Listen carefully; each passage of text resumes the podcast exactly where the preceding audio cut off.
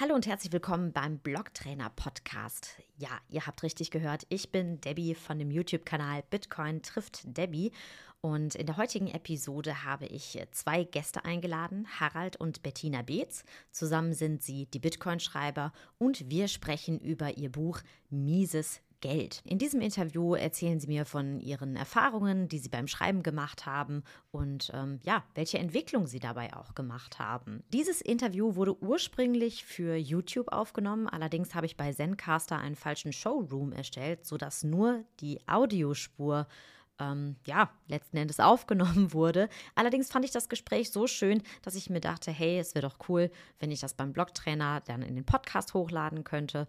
Und ähm, ja, dieses Ergebnis hört ihr dann. Wenn euch das äh, Thema noch weiter interessiert und ihr Harald und Bettina Beetz einmal in Persona sehen wollt, dann könnt ihr auch deren YouTube-Kanal einmal besuchen oder auch gerne das Interview dann Ende April ähm, auf meinem Kanal nochmal gerne sehen. Bis dahin wünsche ich euch ganz viel Spaß bei dem Interview.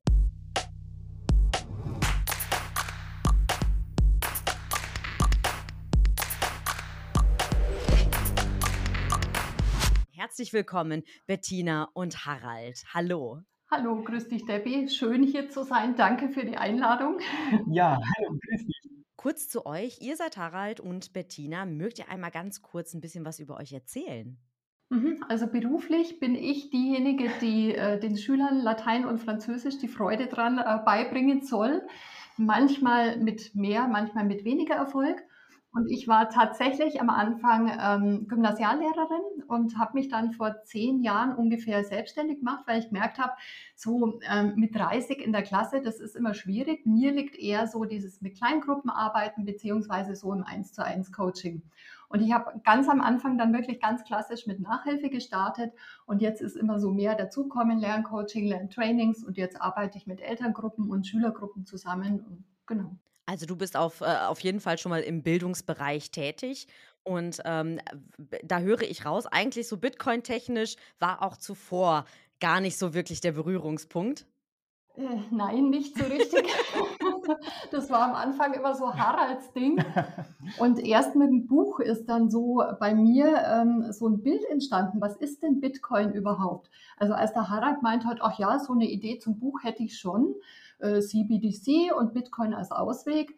Da, und bei, von dem totalitären System, da war bei mir dann so, hä, wieso ausgerechnet Bitcoin? Äh, das könnte doch jede andere Kryptowährung auch sein. Und da habe ich dann mal angefangen, mich damit zu beschäftigen, beziehungsweise der Harald hat mich dann mit Büchern versorgt. Und äh, das war am Anfang immer so ein bisschen schwierig, weil der Harald natürlich schon viel tiefer in der Materie drin war. Und ich als Lehrerin habe mir wirklich wahnsinnig schwer getan, so das zu akzeptieren. Und äh, eigentlich erst als wir dann nach Plochingen ins Hotel gekommen sind, habe ich mich dann so wirklich von, von selber beschäftigt und habe erstmal diese Stapel vom Harald weggeräumt und äh, ja, mich dann ab da beschäftigt äh, mit Bitcoin, genau. Ich höre da schon raus. Der Harald war also derjenige, der gesagt hat, so, äh, Bitcoin, das ist etwas, was wirklich revolutionär ist, was die Welt verändern könnte. Aber Harald, wie sah denn dein Weg, vor diese Erkenntnis überhaupt kam, wie sah das denn bei dir dann aus? Ja, der war auch ziemlich holprig, der Weg. Also ich komme ja so aus der Finanzecke. Ich habe vor, ich habe mal nachgerechnet, 33 Jahren, ich traue mir das gar nicht sagen, Bankkaufmann gelernt und beschäftige mich seitdem immer mit Finanzthemen. Ich bin zwar seit 20 Jahren jetzt in der IT und arbeite eher in der IT-Ecke für Banken, aber so dieses Finanzthema hat mich nie losgelassen. Und ähm, Bitcoin war bei mir so der Erstkontakt 2014, 2015, einfach aus Interesse. Ich ähm, habe da so mal was drüber gelesen, haben mir gedacht, ja, okay, und weil ich ja so in dieser IT-Welt ver, verankert war, war mir klar, naja, alles, was digital ist, kannst du kopieren, also kann Bitcoin eigentlich nur ein Schneeballsystem sein. Aber es interessiert mich irgendwie. Ja gut, dann habe ich das äh, so mal eine Weile so in mir arbeiten lassen und irgendwann mal gedacht, ah ja, so Mitte 2015 war das, ich habe extra gestern noch mal nachgeguckt, ähm, habe ich mir dann gedacht, jetzt kaufst du mal ein Bitcoin. Und habe ich halt in der Börse angemeldet und einen Bitcoin gekauft. Der war auch nicht teuer, der hat nämlich nur 254 Euro gekostet.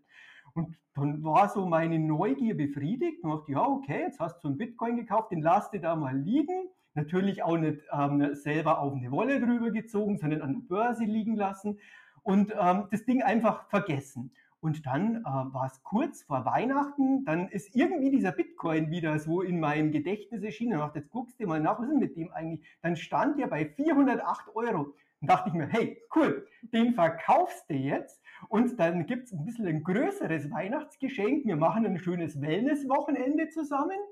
Und ähm, ich habe quasi nur die Hälfte dafür bezahlt, weil ich jetzt so viel Gewinn mit diesem Bitcoin gemacht habe. Bitcoin verkauft, Wellness-Wochenende gemacht. Und dann wollte ich zwei Jahre eigentlich nichts mehr vom Bitcoin wissen. Hat mich gar nicht mehr so interessiert. Ich war da in anderen Finanzthemen drin. Und irgendwann, so Ende 2017, gucke ich mal den Bitcoin-Kurs an. Dann steht der auf über 6000 Euro. Dann haben wir erstmal gedacht, was war denn da los? Und habe dann überhaupt mal angefangen, mich wirklich mit Bitcoin zu befassen und merkt ja, okay, also das ist wirklich ähm, eine, eine, was etwas einen Wert darstellt. Du hast das Knappheitsversprechen, du hast ein zensurresistentes Asset, das eben nicht irgendwie vom Staat beeinflusst werden kann. Diese ganzen Dinge habe ich dann erst begriffen. Und dann kam so der Wunsch, naja, eigentlich hättest du den Bitcoin behalten sollen. Ähm, jetzt investierst du halt mal. Und wir hatten so den Deal, jeder kriegt jeden Monat ein bisschen Taschengeld, das er einfach verplempern kann, ohne dass er beim anderen Rechenschaft ablegen kann. Dann habe ich in meinen Kleiderschrank reingeguckt und dachte, okay, ich brauche die nächste Zeit nichts. Ich kaufe jetzt immer Bitcoin. Und dann habe ich für mein Taschengeld immer Bitcoin gekauft und zwar über Jahre hinweg. Und das war ja das Geld, das quasi zum Verplempern freigegeben wurde. Deswegen wurde ich da auch äh, von Bettina haben, äh, unterstützt ich durfte das machen. Und für mich war dann wirklich, ähm, bis wir mit der Recherche vom Buch begonnen haben, Bitcoin einfach, einfach immer dieses digitale Gold und ähm, so, äh, so ein bisschen Versicherung gegen Inflation und Versicherung gegen äh, staatliche Zensur. Aber erst als wir dann mit dem Buch in die Recherche eingestiegen sind, war mir klar, dass da einfach auch noch eine, eine Graswurzelbewegung existiert, dass da die Leute dahinter sind. Also so diese ganze äh, Ebene, auch dass es Menschen gibt, die das schon benutzen zum Bezahlen, das ist mir erst vor einem knappen Jahr klar geworden, dann eben auch auf der BTC und so. Also der Weg war sehr, sehr holprig. Nur über diese Altcoin-Phase, da bin ich irgendwie so drumrum geschifft da bin ich auch sehr froh drum. Ich habe zwar mal ein bisschen was gekauft, aber nie so wild hin und her gezockt, ähm, genau. Ja, sehr cool. Auch schön, wie du beschrieben hast, so dieser, dieser Moment äh, hier der hohen Zeitpräferenz, wenn du dann merkst, ach ja, das habe ich jetzt für ein Wellness-Wochenende ausgegeben. Also auch so ein bisschen über dieses kurzfristige Denken, wie man dann schaut, ja, was, was brauche ich denn jetzt wirklich noch? Bisschen zu langfristigem Denken. Und ein ganz langfristiges Projekt ist euer Buch Mieses Geld. Ihr seid ja jetzt zusammen die Bitcoin-Schreiber und über euren Weg ins Rabbit Hole habt ihr euch gedacht, hey, Du hast es eben schön beschrieben, Graswurzelbewegung. Wir wollen das aber ein bisschen weitergeben. Und äh, ich hatte ja bei dem letzten Le Femme Orange äh, Event das Vergnügen, aus einem Kapitel zu lauschen und mit euch ja schon mal ins Vorgespräch zu treten. Das hat mir so gut gefallen, dass ich gesagt habe, ich, äh, davon müssen auch noch mehr Leute erfahren. Deswegen sitzen wir auch heute hier. Aber die Journey, also die Reise von der Idee des Buches bis hin zum wirklichen Verlegen, habt ihr auch schon beim Event angedeutet. Das war auch eine holprige Geschichte und äh, da würde ich jetzt ganz gerne mal näher drauf eingehen. Ja, ähm, also es war so, ich habe ja früher schon Kurzgeschichten geschrieben, das war eigentlich so mein Ding immer. Und es war klar, so in, also vor fünf Jahren war das so ungefähr, habe ich angefangen mit den Kurzgeschichten und ich habe mir immer gedacht, boah, es wäre so toll, wenn sich diese Kurzgeschichten, das waren dann jetzt mittlerweile so 100, 120 Seiten, wenn ich die mal in den Roman packen könnte. Aber die Idee hat mir immer gefehlt und ich war immer so verzweifelt dran, wie ich diese Geschichte, die ich so hatte, in den Roman packen kann. Aber so ein übergeordnetes Thema, also es sollte grob um eBay und ähm, ja, so gehen.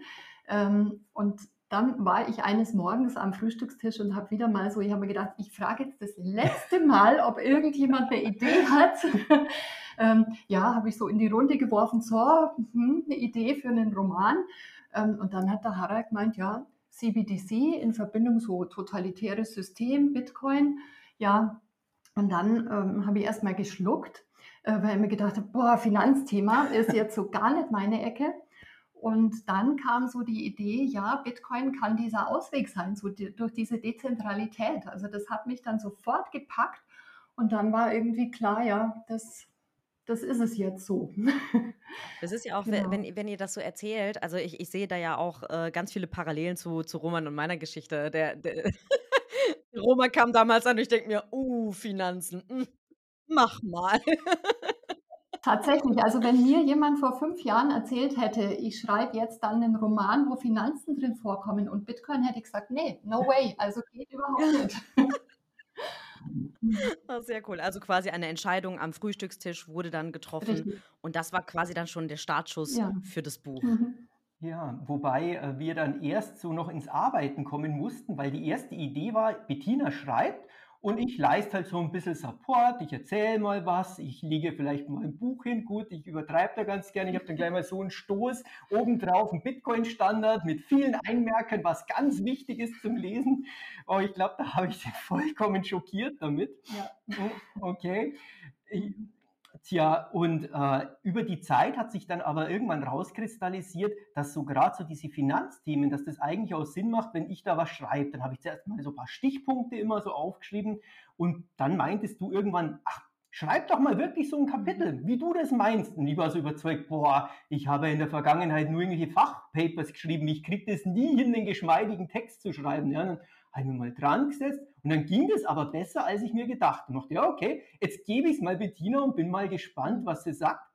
Dann kam sie zu mir ins Büro und sagt, du, das ist, voll, das ist gut. Ich so, mhm. echt, oder? Ja, nee, das ist gut. Und dann ist diese Arbeitsweise so entstanden, dass wir gesagt haben, ja, okay, so die Kapitel, die so ein bisschen finanzlastig sind, die schreibt vielleicht eher ich und dann gehst du nochmal drüber und optimierst es und ich gucke mir vielleicht im Gegenzug die Sachen an, die du schreibst. Ja, und das ist dann so langsam entstanden. Ganz am Anfang war es so, also wir haben ja die Arbeitszimmer direkt ja, ja. nebeneinander eigentlich. Und ich dachte mir, blauäugig wie ich war, auch die Finanzthemen, da erklärt mir der Harald so ein bisschen was und dann kann ich das schon schreiben. Hat natürlich nicht funktioniert. Das heißt, ich war alle fünf Minuten, wenn ich wieder weitergeschrieben habe, bei ihm auf der Matte gestanden, bis wir dann gesagt haben, na ja, also da kommt er nicht mehr zum Arbeiten und ich ja. auch nicht mehr, weil ich nur noch bei ihm drüben hänge. Und da müssen wir uns irgendwas anderes einfallen lassen. Und das war dann so der Startschuss eigentlich, dass wir so gemeinsam angefangen haben zu schreiben. Mega ja. spannend. Also ich finde euer, euer Teamwork, also die, die, die Reise bis dahin, wie ihr euch auch dann zusammengerafft habt. Also von hin zu probieren, so, ach, ich schreibe mal was, ich mache hier mal was, bis wirklich ein grobes Konzept auch entstanden hat, äh, entstand, äh, wie das Ganze dann jetzt auszusehen hat. Mega coole Geschichte. Aber es ist ja auch, ähm, wenn man sich das, das Buch jetzt an sich mal betrachtet, also da, da sind ja jetzt nicht nur Finanzthemen drin, sondern es ist ja auch ein Roman. Das heißt, er erzählt ja jetzt nicht nur fachlich, was Bitcoin ist, sondern da, dahinter ist ja eine, eine, richtige Geschichte gebaut, eine richtige Welt, in die man eintauchen kann. So habe ich es zumindest für mich empfunden bei der Vorlesung. Und da spielen ja auch ein paar Charaktere mit. Mögt ihr über die so ein bisschen mal was preisgeben? Ähm, ja, es sind eigentlich drei Hauptcharaktere. Unser Marc, der ist äh, Bitcoin-Maximalist, also ist äh, da schon von, also er entdeckt gegen Anfang des Buches äh, Bitcoin und äh, dann ist natürlich so seine Gegenspielerin von der Regierung, die äh, Katharina, äh, mit dabei, die versucht, den, den E-Euro zu etablieren und eben auf eine Weise zu etablieren, die dann auch ähm, eine Gruppe nicht so begeistert.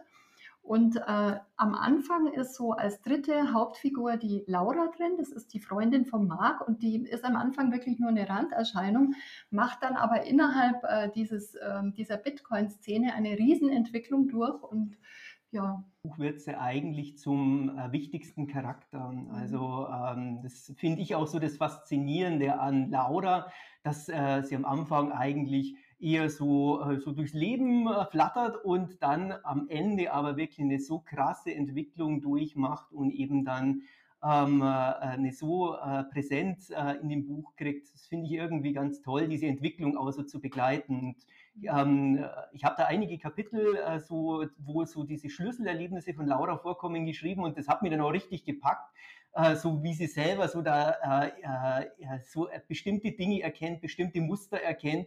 Und das war dann tatsächlich so, als ob du das selber erlebst. Also das ist echt krass. Das ist nochmal anders, als wenn du was liest da tauchst du ja auch irgendwo so ein. Aber wenn du das dann schreibst, also für mich war das auch eine ganz tiefe Erfahrung, so sich in diese Figuren so reinzudenken. Ähm, ja, schon. Ja, so ein Stück weit, genau. Und ich, es war am Anfang so ein ganz, ganz langer Prozess, bis die Figuren in dieser Form, wie sie jetzt existieren, dass sie wirklich so eine klare Geschichte haben und dass sie auch so ihren Bezug zu Bitcoin, zur Gesellschaft, überhaupt zur, zur zum E-Euro haben.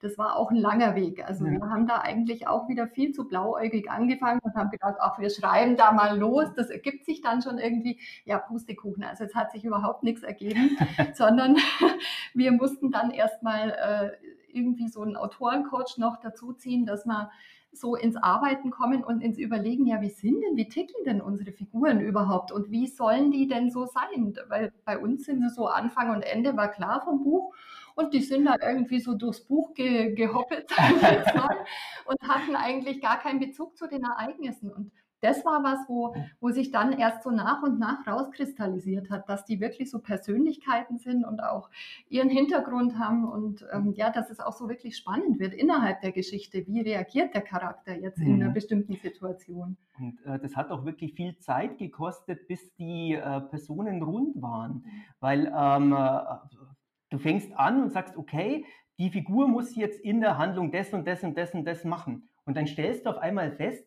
oh, das macht keinen Sinn. So wie die Figur äh, angelegt ist, also so wie die denkt und so wie die fühlt, das wird die in der Situation niemals tun. Und dann musst du dir überlegen, okay, ähm, entweder du änderst die Handlung, wenn die Handlung aber eigentlich so sein soll, dann musst du dir äh, Gedanken machen, wie könnte die Figur ähm, agieren oder was könnte bei der Figur vielleicht in der Vergangenheit passiert sein, dass das eben stimmig ist. Und dann kriegt die halt plötzlich eine schwere Kindheit oder irgendwie sowas.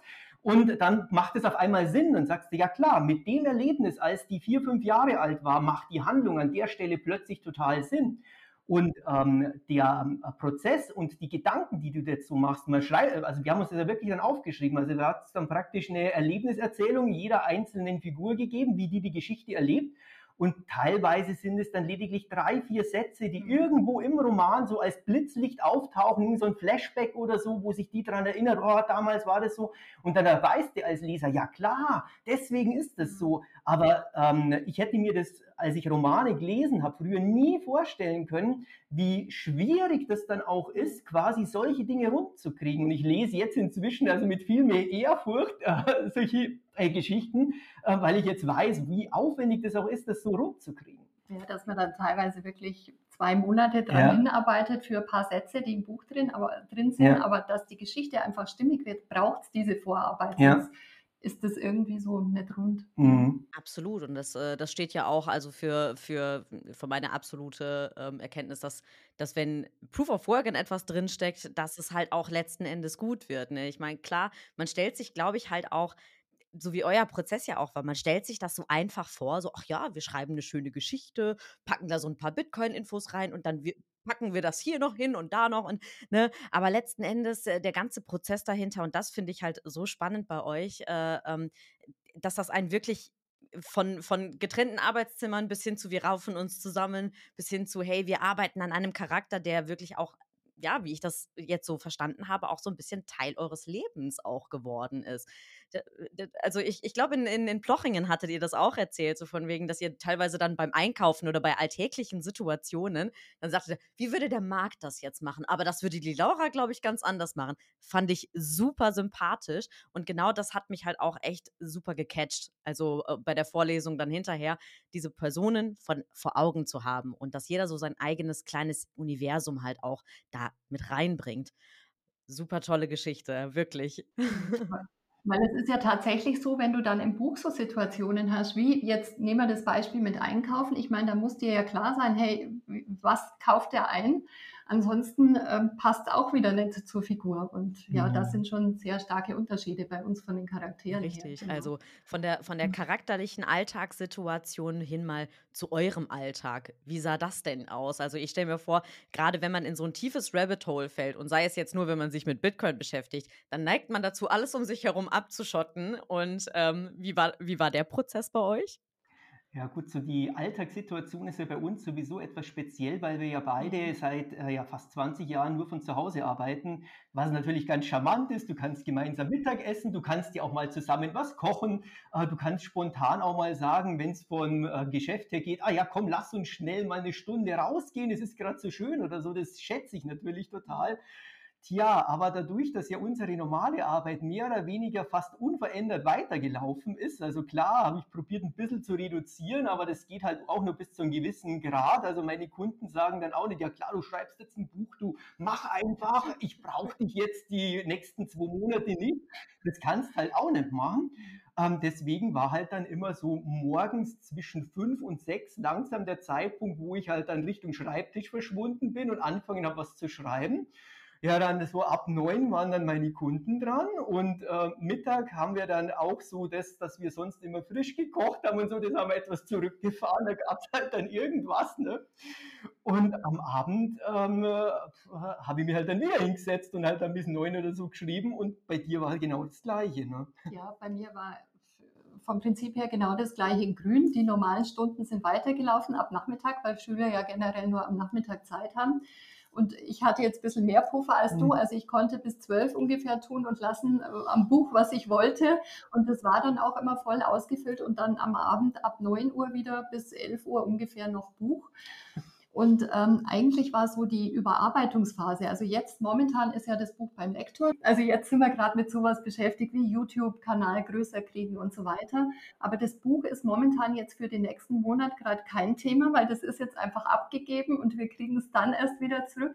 Aber vorher die Phase, die eineinhalb Monate, die waren jetzt wirklich hart, weil es gab keine Freizeit, es gab keine Familie mehr, es gab wirklich nichts mehr. Wir sind wirklich am Schreibtisch gesessen, haben per E-Mail ähm, immer die, die Texte hin und her geschoben ähm, und haben letztendlich dann ja, sehr viel Streicharbeit noch geleistet, also weil wir am Anfang viel zu viel drin gelassen haben. Und äh, das war dann so, ja, die letzten eineinhalb Monate. Also die letzten eineinhalb Monate, da war das dann auch nimmer so, dass ich sage, wow, das macht so Spaß. Also am Anfang war es wirklich so, das war toll, mit Bettina zusammenzusitzen, den Plot zu überlegen. Wir haben dann in unserer Gartenhütte die einzelnen Szenen hingehängt, so auf Kärtchen und die hin und her geschoben und so. Das war echt ein kreativer Prozess, das war richtig cool, auch die einzelnen Szenen auszuarbeiten, weil man es das erste Mal schreibt, das war auch super, weil dann ähm, ist Bettina wieder was eingefallen oder ich hatte eine Idee und so.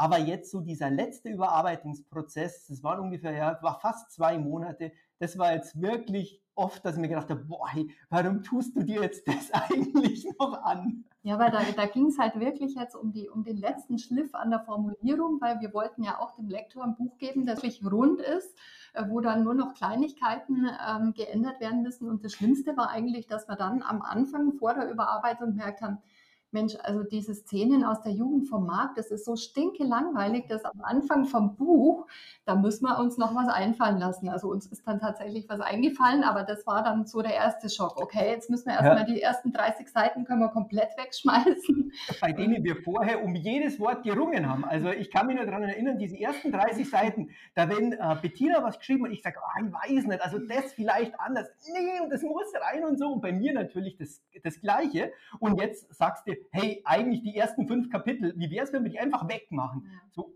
ja, okay, dann, dann lassen wir die weg. Ne? Und ähm, ja, und solche Dinge haben wir eben dann auch festgestellt. Und natürlich ist es jetzt auch so, wir wissen, dass wenn wir das Buch in ungefähr sechs Wochen vom Lektor wiederkriegen, das Manuskript, werden wieder bestimmt 20 oder 30 Prozent des Textes geändert. Drum, und das pflegen wir ja dann ein. Das heißt, da ist wieder so eine Überarbeitungsphase fällig. Deswegen genießen wir jetzt ein klein wenig so diese zwei Monate, die wir jetzt Luft haben, wo es nicht ganz so viel ist. Freizeit auf Vorschuss. Ja. Das ist mega spannend. Also ich bin auch tierisch begeistert, weil ich kann mich gerade so, so gut in eure Lage reinversetzen. Das, es ist ja halt auch so ein bisschen Zeitdruck dahinter. Wenn, das, wenn ihr auch erstmal einen Verlag habt und der euch sagt so, hey, äh, jo, ihr habt dann jetzt noch ein bisschen, ne, also macht euch mal jetzt ran und man wirklich hört, also fünf Kapitel und ihr sagtet ja bereits, man, man, man braucht wirklich für, für ein paar Sätze bereits schon irgendwie ein paar Monate, weil vom Charakter was reingehört und dann muss man wieder Pläne verwerfen. Das ist ein wahnsinniger Prozess und ich bin tierisch begeistert, dass ihr das, also wie ihr das auch so rüberbringt und dass ihr jetzt hier sitzt und so strahlen könnt. Das Buch ist jetzt tatsächlich auch bei den ersten Testlesern. Ja. Wir haben es No-Coinern gegeben und Bitcoinern und ja, mal schauen, ob wir dann immer noch lachen. Bei den, bei den drei No-Coinern bin ja ich gespannt, äh, wie deren Einstellung zu Bitcoin hinterher ist. Also das ist ja so äh, mit auch der Testballon zu gucken, ob äh, das so funktioniert, äh, wirklich Leute auf diese Bitcoin-Schiene aufmerksam zu machen, die eben auch in die Richtung ähm, zu informieren. Und da bin ich besonders neugierig. Genau, das wäre jetzt auch eigentlich meine, meine nächste Frage. Was möchtet ihr denn mit dem Buch erreichen? Es ist jetzt beim Lektorat, also ist es noch äh, quasi in der, in der Fertigstellung. Aber wenn es fertig ist, was ist euer Wunsch, mit dem Buch zu erreichen? Ja, also mir kommt so ein bisschen vor wie so im antiken Drama. Die wollten ja einerseits unterhalten, aber natürlich auch einen Inhalt, einen gesellschaftskritischen rüberbringen. Und ich glaube, das trifft so am besten. Natürlich einen spannenden Roman schreiben, aber auch so, ähm, ja, die, die Kritik von, von jemandem anregen, dass er mal was nachschaut. So, stimmt das so im Buch oder ist das jetzt Fiktion? Weil klar, unser Buch äh, behandeln auch Fiktion, aber dass man sich mal so Gedanken äh, drüber macht, was passiert denn so beim Geld, äh, CBDC, auch die ähm, ja so ein bisschen äh, kritisch hinterfragen und äh, mhm. den Weg aufzeigen, wie so eine CBDC funktionieren könnte. Ja, und, und auch äh, die dystopische Entwicklung, die wir im Roman aufzeigen, die ist mhm. natürlich rein fiktiv. Aber mhm. wir haben uns sehr viele Gedanken gemacht, wie müssten wir denn so eine böse Welt kreieren, dass das nicht einfach so ist, die sind halt böse, weil sie böse sind, sondern äh, dass das auch äh, irgendwie realistisch ist. Und wir haben uns da eben die Degrowth-Bewegung genommen und gesagt, okay, wenn jetzt wirklich jemand hergeht und sagt, er möchte die Ideen der Degrowth-Bewegung mit ähm, äh, Kreislaufwirtschaft, Schrumpfen und, und, und äh, umsetzen und gleichzeitig einen Teil der Bevölkerung ähm, eben dazu bringen, das zu akzeptieren, obwohl die es nicht wollen. Und äh, nutzt da eben ein Sozialkreditsystem in Verbindung mit einer CDBC. Wie sieht denn das aus? Und ähm, wenn man den Gedanken wirklich konsequent bis ganz zu Ende denkt, dann kommt eine ziemlich düstere äh, Geschichte raus. Die haben wir niedergeschrieben. Ja, und wie ich finde, ist das, äh, zeichnet sich vieles heutzutage ja auch schon sehr stark ab. Also äh, gerade jetzt gerade mit der Bankenkrise etc., also die ja nahezu den Weg zu CBDC ebnet und wo jetzt aber schon zum Glück auch äh, äh, Stimmen, äh, kritische Stimmen ähm, laut werden und sagen so, hey, so geht es nicht. Wie seht ihr die, die momentane Lage? Also, sorry, wenn ich da jetzt so reingrätsche, aber die, das holt mich jetzt gerade ein bisschen äh, ja, zur äh, aktuellen Situation ab. Also, das, das, ist, das passt auch zur vorigen Frage. Also, das ist auch die Motivation, die, die wir da so auch sehen. Weil äh, das größte Risiko sehe ich, dass es niemand interessiert. Mhm. Also, ähm, da kommt eine CDBC, ähm, jetzt arbeite ich im Finanzbereich. Äh, bei mir in der Abteilung ist zufällig gerade jemand, der auch Bitcoiner ist. Jetzt standen wir erst beisammen ich sagte zu ihm, wenn du jetzt da oben hochgehst und du sagst, äh, fragst die Leute, was eine CDBC ist, wie viele glaubst du, dass es überhaupt wissen? Wir haben gesagt, vielleicht 5%. Und äh, ich denke, ähm, das ist realistisch. Also selbst in dem Bereich, in dem die Leute eigentlich nah an dem Thema dran sind, interessiert es einfach niemand.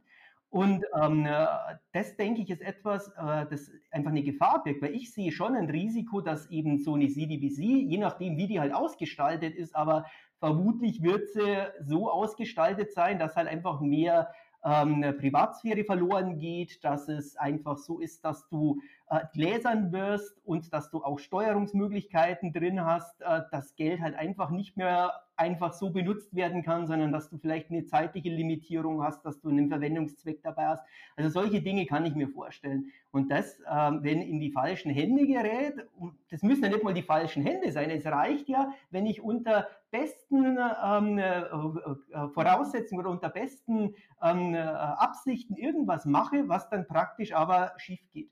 Und ich glaube, das ist etwas, wo sich die Leute einfach bewusst werden müssen ich glaube, das ist auch so der Punkt, dass ähm, man muss ja noch nicht mal schlechte Absichten ja. haben, aber ich denke, dass es dann so, schon so eine Spirale geben könnte, wo man dann so reinkommt und die Entwicklung halt so automatisch passiert, ohne dass man es überhaupt wollte. Und das ist ganz lustig, weil die Katharina aus unserem Buch, wir haben die Geschichte so geschrieben, dass die praktisch für die Finanzkrise äh, von 2008 verantwortlich ist. Und das passt insofern auch wieder super zum Thema, also dass man sieht, was, wie sich so entwickeln kann. Ja. Das ist ja halt auch ein, äh, ein ähnlicher Prozess äh, wie ähm, auf jede Aktion folgt eine Reaktion und andersrum. Äh, wenn, wenn übermäßig Geld gedruckt wird, hat das andere Konsequenzen. Und genauso sieht es halt aus wie mit der Bankenkrise, die, der, die den Weg zur CBDC ebnet. Das hat ganz andere Konsequenzen. Wenn der Stein einmal ins Rollen gebracht wird, dann ähm, ja, hat das halt eben ja, Situationen zur Folge, die wir uns alle so nicht wünschen und die vielleicht auch von oberster Stelle nicht so wirklich vorausgeschaut wurde. Ne? Weißt, äh, ich bin jetzt seit so vielen Jahren im Bankenumfeld und ich habe so viele Regularien jetzt auch neu mitgekriegt, äh, was immer neu gekommen ist. Und ähm, von oben drauf geguckt, muss ich sagen, vor 30 Jahren, als ich angefangen habe, als Kunde warst du da unter Umständen besser gestellt als jetzt, wo diese ganzen neuen Regeln drauf sind. Neue Regeln heißt nicht unbedingt, dass dann alles besser wird. Klar gab es äh, Situationen, die nicht optimal waren, aber wenn ich immer noch mehr Regulatorik drauf mache, dann wird es nicht besser. Und äh, ich sehe bei der CDBC einfach so eine nächste Ebene, also weil das einfach so ein mächtiges Werkzeug ist. Und ähm, das macht mir wirklich Sorge, dass das einfach in der, äh, ja, in der öffentlichen Diskussion überhaupt nicht betrachtet wird. Ja, richtig. Und vor allen Dingen, dass es gesellschaftlich wie vieles andere, was von, ich sage jetzt mal, ähm, einer höheren Instanz ausgeht, einfach auch als gegeben genommen wird. Also, und das, das macht einen großen Prozentteil aus, der sie sagen, ach, wenn die das machen, die machen das schon, die haben das ja auch studiert, die kennen sich damit aus, was soll ich denn dazu jetzt noch sagen? Also, dass so dieses Vertrauen in die eigene, ähm, ja, in die eigene Verantwortung mehr und mehr verloren geht. Das sehe ich leider halt auch. Und äh, ja, es ist auf jeden Fall cool, dass es Menschen wie euch gibt, denen es sehr daran gelegen ist, Bildung da weiter zu betreiben, denn äh, Bildung ist der Schlüssel für solche Szenarien, für solche ähm, ja, Unwissenheiten. ähm, und ja, ihr habt ja aber auch schon angekündigt in Plochingen, mieses Geld, das ist definitiv kein Einteiler, sondern es wird noch mehr geben. Also wir werden jetzt dann irgendwann, wenn der YouTube-Kanal mal so einigermaßen rund ist, anfangen am zweiten Band zu schreiben. Also es soll eine Trilogie werden, insgesamt drei Bände. Äh, die grobe Idee ist im Kopf. Ja, mal schauen. wie wir es dann ähm, weiter verwirklichen. Genau, also die, ja. der Weg der drei Bände ist ja im ersten Band ähm, endet das Ganze ja mehr oder weniger, dass unklar ist, was jetzt mit diesem E-Euro passiert. Und ähm, der Bitcoin ist zwar schon als Gegenpol da, aber so richtig klar ist noch nicht, ähm, ist da jetzt der Weg schon wieder raus aus diesem totalitären System oder noch nicht dann wird sich eben im zweiten Band das Ganze so entwickeln, dass der E-Euro vermutlich äh, durch den Bitcoin verdrängt wird. Möglicherweise, es ist ja noch nicht in Stein gemeißelt. Und ähm, für den dritten Band haben wir uns eigentlich äh, vorgenommen, so dieses Thema Austrian Economics im Vordergrund äh, zu nehmen und zu überlegen, naja, jetzt sind unsere Protagonisten ganz alt, am Ende ihres Lebens und es ist so, dass über sehr viele Jahre einfach äh, Bitcoin äh, Standard herrscht. Und ähm, welche Veränderungen hat es denn gegeben? Und ähm, so ganz zum Schluss muss man halt sich halt dann überlegen, wie sieht denn dann die Welt aus nach so vielen Jahren mit Bitcoin-Standard? Was bedeutet das? Es ist sicherlich auch eine Herausforderung, wo ich so die Hoffnung habe, dass man mit der Community zusammen mal was ausarbeiten kann, weil ich glaube, niemand hat da ein konkretes Bild im Kopf, wie wäre es denn jetzt, wenn du 30 Jahre lang Bitcoin-Standard hast? Wie verändert sich denn eigentlich die Welt? Und das fände ich irre spannend, so das Thema irgendwo so gemeinsam auszuarbeiten und sagen, naja, also eigentlich müsste das dann so und so sein, weil ähm, mir ist jetzt nicht klar, wie sieht denn dann eigentlich irgendwann eine Finanzierung aus? Also wie finanzierst du den Unternehmen? Wie gehst du mit solchen Dingen um? Also ich glaube, das ist wahnsinnig ähm, interessant, so in diesen Prozess einzusteigen und die Dinge, die wir so jetzt für alltäglich halten, äh, wie würde das dann sich alles verändern und welche Dinge würden vielleicht doch nicht so gut, wie wir es uns denken? Also ich glaube, du kommst auf viele Sachen. Das ist, glaube ich, ein spannender Prozess. Ja, allein so diese Hypothese da äh, dazu zu spinnen, wie kann das unter einem harten Geldstandard ausschauen? Denn so so 'n richtig harten Geldstandard, auch mit dem Goldstandard, der hat ja auch versagt, sagen wir es mal so, dadurch, dass er halt einfach einer Zentralisierung unterlag. Und das mal zu äh, weiter zu spinnen, wie sieht das mit 'nem dezentralen Asset aus? Bettina, was was was denkst du, wie könnte so ein Szenario aussehen? 30 Jahre Bitcoin-Standard? Ich weiß, also ehrlich gesagt, ich habe mir da noch nie so Gedanken gemacht, weil ich immer darauf gehofft habe, dass ich so Inputs von, von Bitcoinern kriege, die da, die da einfach mehr, also ich sehe mich in erster Linie immer noch als Autorin, wie jetzt als Bitcoinerin. Aber ich denke schon, ähm, dass sich nach 30 Jahren auch die Nachteile wahrscheinlich in, in irgendeiner Form manifestieren.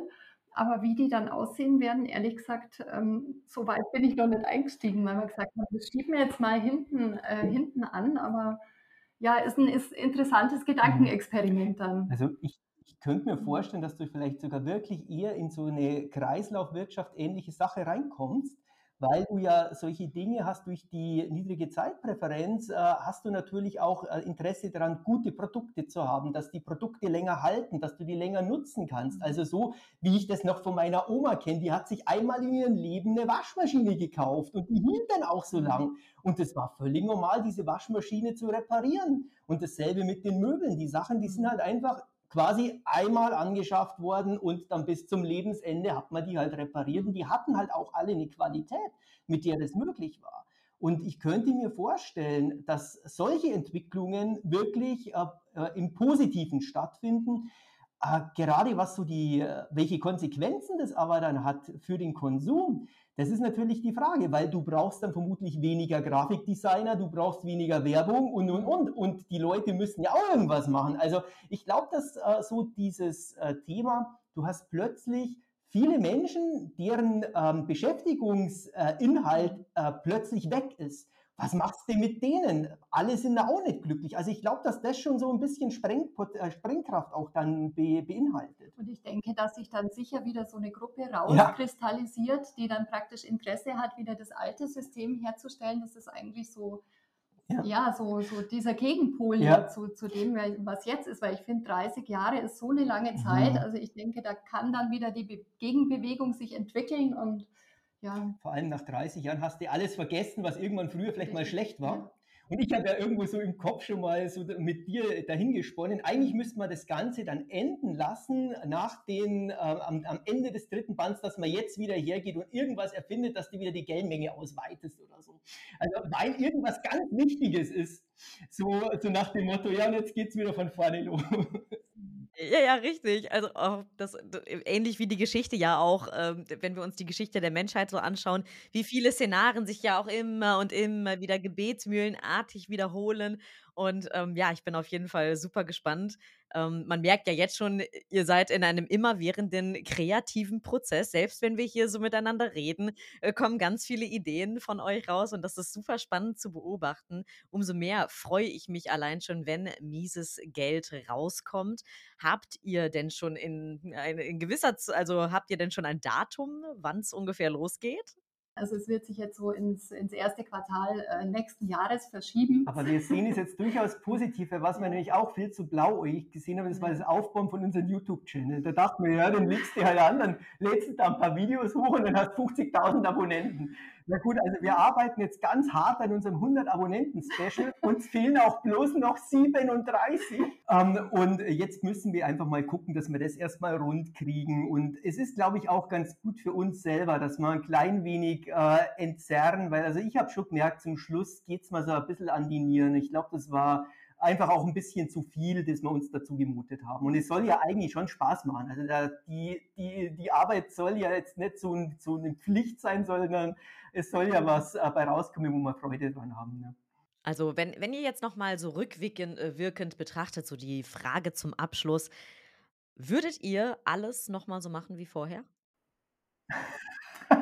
Puh, da gibt es viel, was wir anders und besser machen könnten jetzt. Ja aus der Perspektive. Also ja, wir haben ja am Anfang eigentlich so ganz simpel drauf losgeschrieben und ich glaube, das ist was, was, was wir jetzt auf alle Fälle anders mhm. äh, machen würden, auch durch den Autorencoach. Also so einfach drauf losschreiben funktioniert überhaupt nicht. Wir haben eigentlich alles, was wir so vorher geschrieben haben, vor dem Autorencoach ja, wieder weggeschmissen. Also wir konnten nicht eine Seite wieder verwenden, weil einfach der Drive gefehlt hat, die Geschichte völlig unspannend zu lesen war und äh, weil wir irgendwie immer aufs Falsche geachtet haben. Mhm. Und das ist sowas, also wir, ich glaube, das kann ich in deinem ja. Namen sagen, wir würden uns diesmal viel, viel früher Hilfe holen. Ähm, ja, weil wir selber gemerkt haben, okay, jetzt sind wir an dem Punkt, wo es nicht mehr weitergeht. Ja. Und das war aber dann schon relativ spät. Also da hat man dann schon drei Monate Zeit rein investiert. Und das hätten wir uns ganz einfach sparen können. Also ich glaube, so früher sich externe Hilfe auch zum holen, um einfach Know-how aufzubauen, das würden wir auf jeden Fall anders machen. Und früher aus dem Kämmerle rauszugehen. Ja. Also du kannst viel übers Internet recherchieren, aber du musst mit den Menschen sprechen, wenn du wirklich ähm, ein Gespür für irgendwas kriegen willst. Und äh, also mir hat das irre viel gebracht, als, äh, also vor allem, als ich dann an der BTC auch war und da tausend Leute plötzlich um mich herum hatte und so diesen Spirit gespürt habe, weil das kannst du nicht, ähm, wenn du die Videos anguckst, äh, selbst wenn du die Leute da reden hörst, aber das ist was ganz anderes, wenn du da mittendrin stehst und so. Und das hat mir einfach nur so viele Impulse gegeben, um, ähm, um zu sagen, ja, wir müssen echt nur auf das ja. und das und das gucken, um jetzt ähm, den Handlungsstrang, der eben so diesen Bitcoin-Space betrifft, ähm, einfach besser zu treffen und so.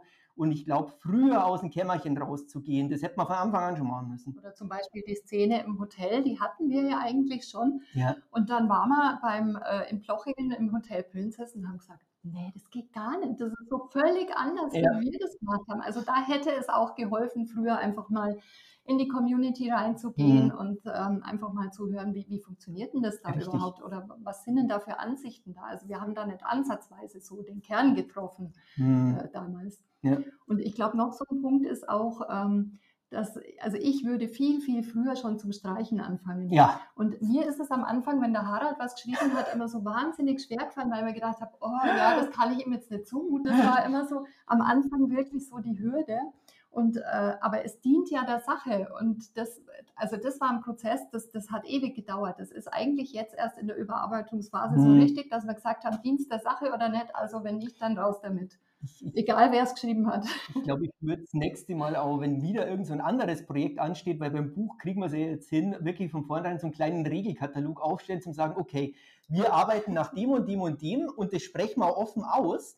Und ich glaube, das war auch nochmal einfach eine, eine, zusätzliche Herausforderung, dass wir als, äh, als Paar praktisch das gemeinsam machen. Also wenn du jetzt irgendeinen Fremden hast und das machst, dann gehst du da ganz anders dran, als wenn du das als Paar machst.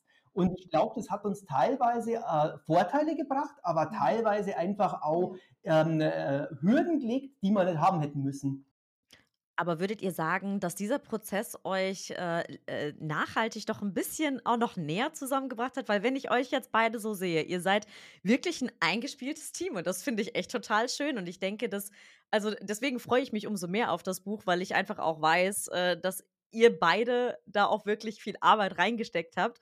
Und äh, ja, hat euch das letzten Endes dann doch ein bisschen näher zusammengeschweißt? Ich würde sagen, ja. Ja, es ist es ist vor allem so lustig, ähm, weil am Anfang war es ja so, also wenn es um Computer und Finanzthemen ging, da konnte man der Harald sagen, was, was er wollte. Ich bin die Lehrerin, ich weiß sowieso alles besser und lass mich in Frieden mit deinen Themen.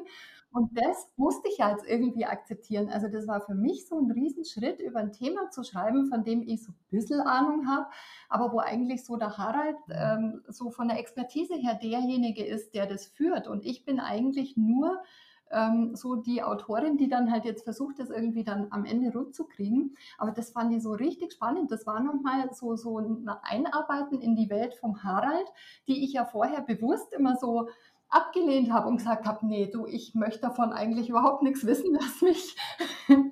und das war nochmal so eine ganz andere Ebene. Ja, ich also, fand es auch sehr schön, dass du dich darauf eingelassen hast, also weil mir das schon Freude gemacht, ja. äh, die Dinge, die mir einfach auch wichtig sind und die, ähm, ja, wo ich dafür brenne, dir dann auch näher zu bringen. Das fand ich sehr schön.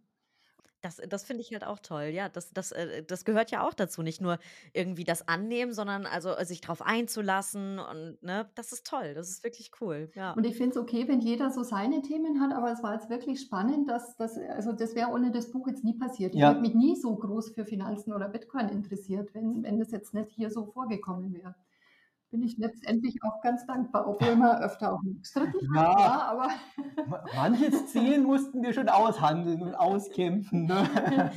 Das, das gehört zu diesem Prozess auch, glaube ich, dazu. Und das ist, glaube ich, auch das Allumfassende, was dieses Buch halt auch so besonders macht, dass, dass da ganz viel Entwicklung, ganz viel Learning auch dahinter steckt, auch von eurer Seite aus, sowohl für das Schreiben als auch privat. Und ich höre da auch schon heraus, dass ganz viele Vorsätze für das nächste Buch halt auf jeden jeden Fall dabei sind. Liebe Bettina, lieber Harald, ich habe das Gespräch mit euch wirklich sehr genossen. Ich wünsche euch für mieses Geld alles, alles, alles Gute, dass es ein totaler Run wird. Ich persönlich freue mich schon darauf, mal irgendwann ein Exemplar dann in den Händen zu halten. Und ähm, ja, für den weiteren Schreibprozess wünsche ich euch alles, alles Gute. Vielen, vielen Dank, Dank Debbie. Dankeschön. Danke. Schön, dass heute hier gewesen seid. Ich hoffe, wir sehen uns beim nächsten Le Femme Orange äh, Event wieder, das vom 23. bis zum 25.06. stattfinden soll. Vielleicht hören wir dann noch ein weiteres Kapitel aus Mieses Geld. Würde mich sehr freuen und auch an die Zuschauer da draußen. Sichert euch ein Ticket, denn das wird bald auf jeden Fall der Fall sein, dass ihr euch ein Ticket holen könnt. Und ähm, ja, an dieser Stelle bedanke ich mich auch bei den Zuschauern für eure Aufmerksamkeit und sage bis bald.